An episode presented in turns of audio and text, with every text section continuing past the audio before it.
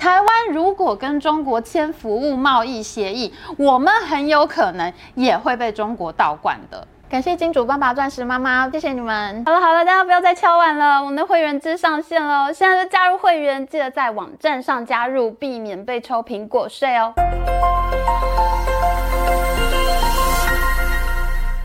大家好，我是 Amy，这是我们讲解服贸协议的第二集。上一集呢，我们说了什么是服务贸易，那我们也分析了台湾的服务贸易实力。事实上，台湾是一个长期的服贸逆差国，我们买别人的服务多，卖出去的少。那在这一集里面呢，我们会分析中国的服务贸易到底强不强，而跟中国签订服贸协议的国家，他们得到了什么样的结果呢？我们还会深入几个大的产业来谈，跟中国。签签订服贸协议之后会有怎样的后果？打个小广告，在上一周的会员影片里面，我们也介绍了人民币大跌导致港股暴跌。大家现在又在说港币联系汇率制要崩溃了。诶，为什么每次人民币一跌，大家都在讲港币联系汇率制的问题呢？香港也是服贸大国，签了服贸对香港有什么样的影响呢？会员影片搭配服用效果加倍哦。有兴趣的人可以加入我们的会员，解锁更多专属影片哦。在上一集的影片里面呢，我们跟大家介绍过了，台湾其实是一个服贸没有那么强的国家，真的要谨慎开放市场，不管是针对哪一个国家，都要仔细的考虑成败得失。所以，我们现在呢，一定要来了解一下，我们现在要签订服贸协议的对手中国，他们的服贸实力到底如何呢？我们看到啊，这是中国商务部的资料。中国在去年的服贸出口是四千两百多亿美元，是台湾的七倍。通常我们在做大小国比较的时候呢，理论上应该是要把这个服贸的数字除以两个国家的 GDP 才能互相比较的。如果你这样比的话，台湾的服贸出口的确是比中国强的，因为台湾的服贸出口占整个 GDP 的比例是比较大的。可是呢，如果你在这个问题上面这样比较的话呢，你就是在纸上谈兵。为什么这么说呢？因为我们现在面临的是开放市场的问题。我们开放市场以后，实际会遇到血淋淋、赤裸裸的问题，就是台湾公司要直接跟中国的公司竞争，捉对厮杀。就譬如说呢，我们跟中国互相开放市场以后，我们的 Momo 购物网它要去跟中国的阿里巴巴比较，我们的 PC Home 要去跟中国的京东商城比较，我们的国泰金控要跟中国的宇宙级大行中国工商银行比较，我们的元大证券要跟中国的中信证券比较，我们会过去中国，中国公司也会来台湾，所以呢，在这个时候。绝对数字是绝对恐怖的，因为对方的这些大型公司，他们能卖出去的服务贸易金额就是你的七倍多。譬如说，我自己最熟悉的公司就是阿里巴巴，阿里有非常著名的千人千面演算法，每一个人他打开手机淘宝 APP，每个人看到的页面都是不一样的，有完全不同的推荐商品，它是依照你过去点开来过的产品成。成交过的订单，你最近收藏的商品、收藏的商家，经过大数据的运算，它会推送给你，这就叫做千人千面，大家的 APP 看起来都是不一样的。那阿里的平台大数据还可以收集商家的成交资料，他知道哪些商家的生意周转很大，会需要钱用。但是呢，这些商家的订单成交量很高，这些商家是不会赖账的。像是这些征信资料，都可以用阿里后台的大数据软体直接做出放款建议。你看了这些数据分析以后，你就可以直接贷款给商家，你不用。再做征信调查的工作了。那阿里巴巴它还有自己的平头哥运算晶片，用来处理双十一这样超庞大购物节的网络流量。那这些数据软体和晶片都可以卖给台湾的电商公司，所有的台湾电商买这些服务就好了。为什么要开发自己的服务呢？甚至等你开放电商平台的服贸市场以后，阿里巴巴直接来台湾，它比虾皮还狂啊！大家现在看。看到虾皮觉得很好买，那是你没有买过淘宝。你如果开放服贸市场之后，你要遇到的就是这种重量级的竞争。那台湾的电商，请问你有什么服务可以卖给人家呢？二零一四年的时候，在太阳花运动期间，PC Home 的董事长詹宏志说，他希望开放服贸。可是，如果当时 PC Home 去了中国，以他们这样的服务水准、这样的投资力度，PC Home 应该会死得更快。所以在这种时候，我们比绝对数字是绝对的重要。台湾五百八十二亿美元的服贸出口，你就是会面临到中国四千两百亿美元的竞争。我们再来看到历年的表现，中国本来是一个服贸的大逆差国，采购超多的服务贸易的，它每年的服贸逆差是两千多亿美元。可是呢，在最近几年，他们慢慢弭平了这种逆差，开始出现服贸平衡的现象，逆差已经变得很小了，剩下三四百亿美元的逆差。这也就是说，中国现在并没有再向外国采购那么多服务了。一方面呢，这可能跟中国经济正在下滑有关。我们看一下哈、啊，它的服贸进口金额是在下滑的。二零一八年是中国向外采购服贸最多的一年。然而，美中贸易战开打之后，中国向外采买服贸的能力也就没有那么强了，它的进口值一直在下滑。另外一方面呢，这可能是跟习近平推动进口替代政策有关。中国政府呢，希望用国产品替代掉进口品，这就叫进口替代。而我们看到中国卖出去的服贸，这个服贸的出口是节节上升的。二零一三年，中国服贸出口只有两千亿美元，可是到了去年，已经超过四千亿美元了。十年之间，两倍都不止。所以，我们现在请请大家认清楚，你现在正在面对一个服贸快速成长的国家。十年来，台湾的服贸出口从三百六十四亿美元成长到五百八十二亿美元，成长百分之六十。可是，中国他们是从二零七零亿美元成长到四二四一亿美元，人家的成长率是百分之一百零四。你确定你要跟他打吗？接下来，我们再来分析细项。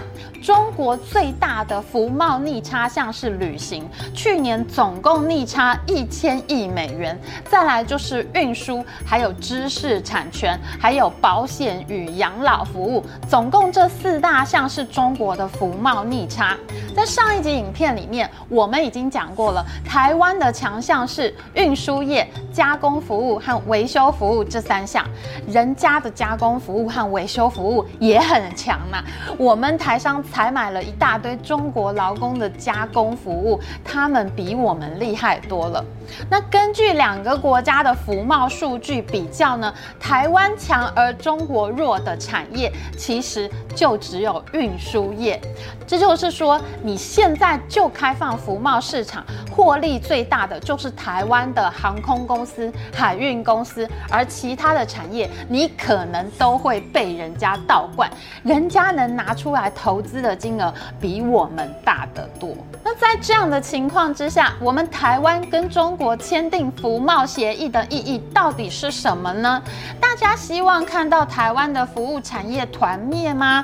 我们知道中国和美国，他们对台湾的兴趣是完全不一样的。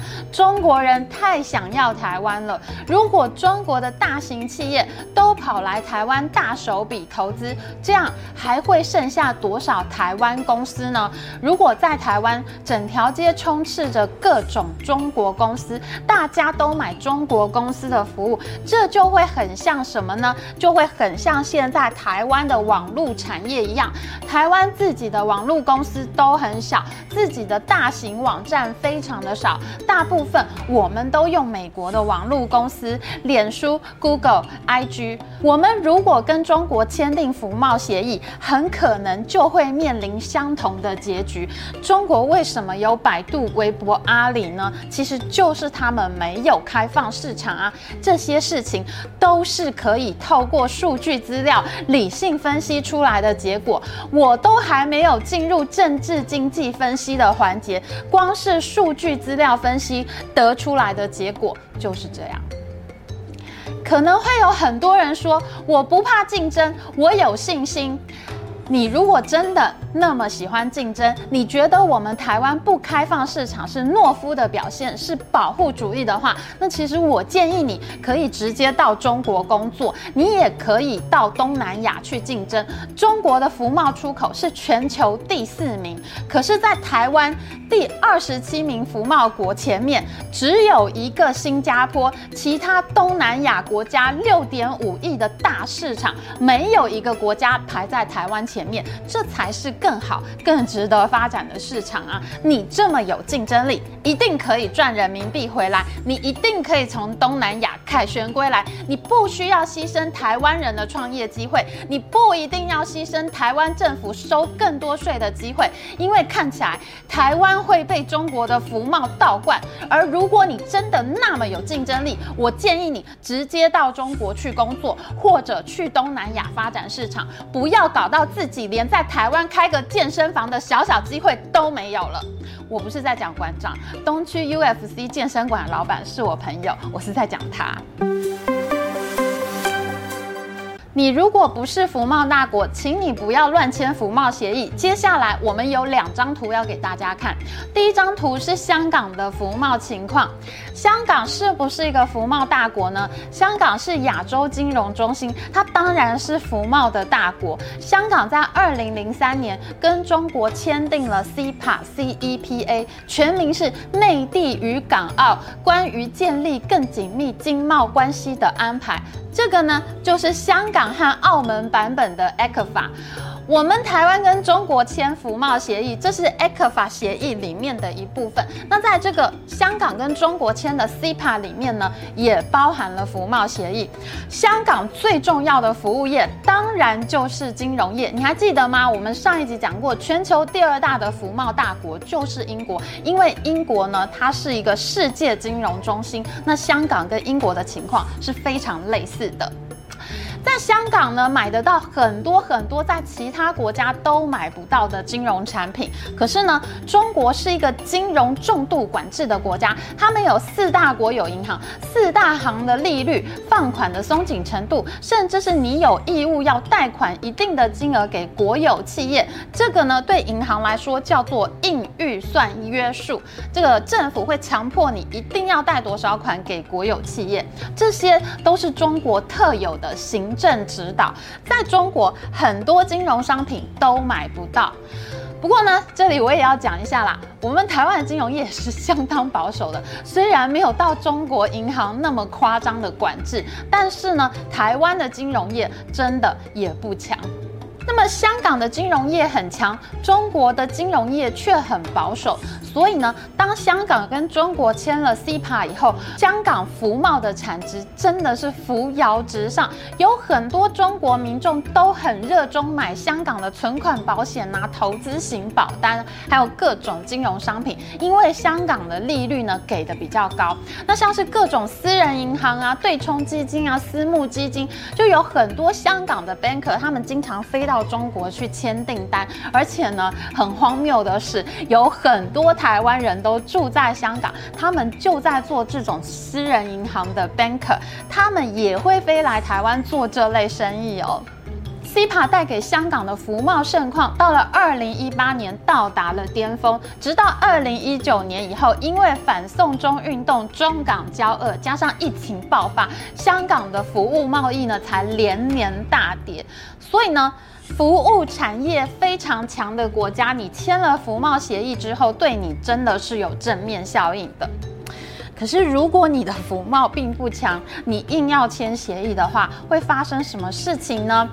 以韩国为例子，韩国的货物贸易是全球第六名，真的很强。但是韩国的服务贸易是全球第十七名，韩国的服贸跟货贸相比，就有一段不小的差距。那么韩国在二零一五年跟中国签了中韩自由贸易协定 FTA，大家看这里面也有很大的篇幅在讲服务贸易哦，包括金融、电信、电子商务、知识产权全都开放，还开放自然人相互移动。结果发生了什么事情呢？韩国的服贸出口不但没有成长，还直接往下跌，它被中国倒灌了。中国本来是韩国最大的顺差国，韩国从中国赚了最多的钱。但是呢，在二零一五年签了 FTA 以后，到了今年前五个月，中国呢却成为韩国最大的逆差国了，韩国要付给中国最多的钱。我们来看 World Bank 世界银行的资料，韩国在签了 FTA 以后呢，它的服贸跌得比货贸还要更惨。中韩 FTA 对韩国的服务贸易一点都没有帮助，它跌得非常明显。直到这两年呢，航运大暴涨，因为我们知道韩国也是航运大国，有现代海运、高丽海运这些公司，好不容易就靠着货柜涨价，韩国这两年的服务贸易才上来。这一点呢，跟台湾的情况是非常相似的。从韩国跟香港的例子，我们可以看到，服贸强国去签服贸协议是有好的结果，但是服贸弱国你去签协议的话，恐怕就不太妙。尤其是台湾的产业体质，我们跟韩国这么的像，韩国恐怕就是台湾的前车之鉴。台湾如果跟中国签服务贸易协议，我们很有可能也会被中国倒灌的。接下来我们要讲最精彩的部分，那就是中国的行政管制。为什么中国和韩国签了 FTA，韩国的成绩却不如预期，做不了中国的生意呢？因为中国是一个非常强管制的国家，他们的行政命令多如牛毛，而且有时候根本就没有行政命令，就是一个行政指导，或者上面的人不高兴、不喜欢，就可以把你辛辛苦苦签来的贸易协定形同作废。我们今天就来讲金融业，因为韩国和香港都在这上面扑街过。无论是二零一五年的中韩 FTA，还是二零零三年的中港 Cpa，这两个贸易协定里面都有服务贸易的开放规定。但是呢，中国所谓的开放金融业，它是开放你去中国设立分行而已，可是它不会给你业务执照，那你就不能做业务。就譬如说呢，如果你没有人民币的执照的话，你就不能在中国做人民币的存款。民众不能存钱来我银行，那我就根本没有钱可以贷款给人家啊。这个时候，我只能拿自己的资本金出来做贷款，这是多贵多不划算的成本。但是外资银行就在中国设立分行很多年，可是不能做人民币业务的非常多，只剩下外汇这个的业务可以做，这就让各国银行觉得自己被装小围了。就譬如说，中韩 FTA 上面明明写着可以开放存款贷款，可是中国政府硬是到二零一九年，中国经济已经很不好了，美洲贸易战开打，华为被禁，香港反送中，外资出逃，富豪移民，真的是没有钱了，火烧屁股了，才全面开放人民币执照给外资银行，开放各种金融业务给外资去做。这是二零一九年十月的新闻，当时还是重磅新闻哎。可是现在中国经济这么差，你现在才开放给我，生意都已经不好做了，我是不是很想哭？像是财经媒体韩国亚洲经济就报道，韩资银行他们说，现在中国的房地产市场非常低迷，很多人都不缴贷款了。那中国的金融市场开放又非常有限，主管机关的监管力度还加大了，生意就非常难做。所以呢，他们只好做一些灰色地带的业务，譬如说帮客户搬钱出去，资金出逃。但是呢，就被抓到了。六月份呢，才有三家韩国银行总共被罚一千七百多亿人民币的罚款。韩资银行的管理层说，现在真的没有办法经营，都是要靠总行书写，要靠在韩国的总部给他们营运资金，才能勉强撑下去。这就是韩国金融业的下场。二零一四年，台湾拒绝了服贸协议。二零一五年，中国马上报复性的跟韩国签了 FTA，要报复台湾。但是，刚刚我们所说的就是韩国的下场。今年我们也曾经做过两集中韩 FTA 的影片，也是满满的数据表格，强力佐证，大家可以再去看一次。好，那你说韩国这样，香港都没有扑街过吗？怎么可能？当然还是要扑街的啊！刚刚我们说过了，香港是金融贸易的大国，中国民众很爱买香港的投资保单，利率比中国保险公司给的高，险种也比较多。可是呢，即使是这样，这些东西都是完全可以说停就停的事情。在二零一五年的夏天，中国发生大股灾，资金出逃，于是中。中国政府就开始了外汇管制，那个时候我一年就只能汇出去十万人民币，五十万新台币，而且到现在都没有解封哦。我看现在好像已经变成永久性的措施了吧？那因为呢，中国民众去香港买保险，我的保险费汇出去的话，资金不就跑了吗？那人民银行它完全不能接受这件事情，所以呢，他们就多管齐下。中国人民银行就下命令给这些跟香港保险公司合作的银行，他们禁止保人寿险、保投资保单、保储蓄险，你通通不准买。如果有人要在这些银行他要汇款出去的话，那这个民众呢，他必须要附上这个保单，证明有这件事情，而且呢，他只能买人身意外险、医疗保险、交通运输险这种市场非常小的保险，而且呢。你一次还不能买超过三万人民币，你只能买十二万新台币左右的保单呢、这个香港保险的生意明明是跟你签了 CPA，你答应下来的，可是现在你因为要外汇管制，我的这个生意就完全不能做了。这就是跟中国签订贸易协议的危险，随时随地一个行政管制就能把你全盘生意收掉。到最后，连中国的金融卡银联卡这家公司，它都宣布他们不再支付香港的寿险保单了。所以你以为香港没有铺街过吗？照样铺。下一集我们会带大家一条一条来看一看，我们在二零一四年差点要跟中国签下什么样的一个服贸协议，而且我们会挑出几大重点产业深入的剖析，非常精彩，一定要看哦。喜欢我们影片，请记得帮我们按赞，还有记得按订阅频道，再开启小铃铛。我们下次再见哦，拜拜。